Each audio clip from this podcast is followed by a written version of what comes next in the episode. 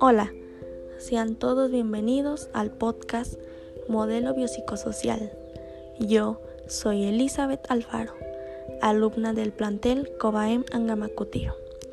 El modelo biopsicosocial, al contemplar tres esferas de la naturaleza humana, requiere establecer definiciones operativas que permitan actuar en el análisis de los temas sociales. Este modelo consta de tres dimensiones.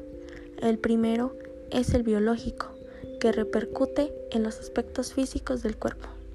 La segunda dimensión es la psicológica, que comprende los aspectos mentales y emocionales.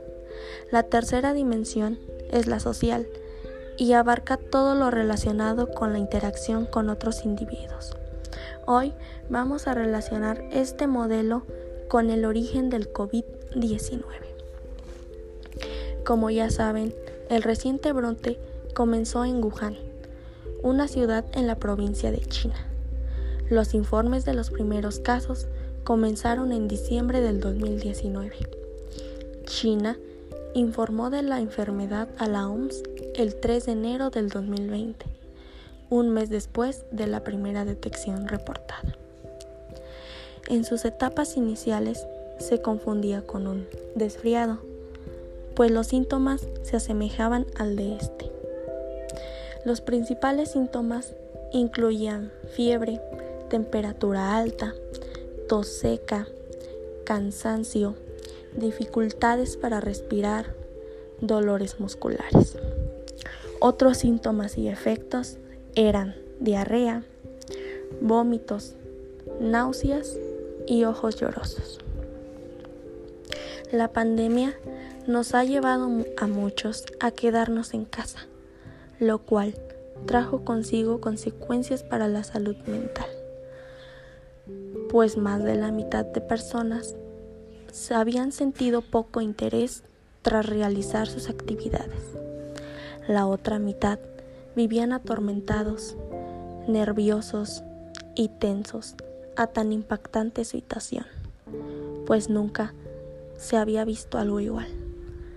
La mente es tan poderosa que un pensamiento negativo se interpone en la mejora de la salud. Tras la pandemia, se han diagnosticado muertes a causa de ataques cardíacos, resultado de la influencia que tiene la mente con la salud física. En estudiantes ha causado incertidumbre, pues se retrasó tanto su nivel académico, generado el año pasado. Con ataques de ansiedad, tras estar la mayor parte del día pegado a una pantalla sin poder salir a despejar la mente o tener un vínculo social. Todo a causa de la pandemia. Las autoridades de salud determinaron establecer las opciones de cuarentena que ayudarían a evitar aglomeraciones que nos exhibieran a contagio del virus.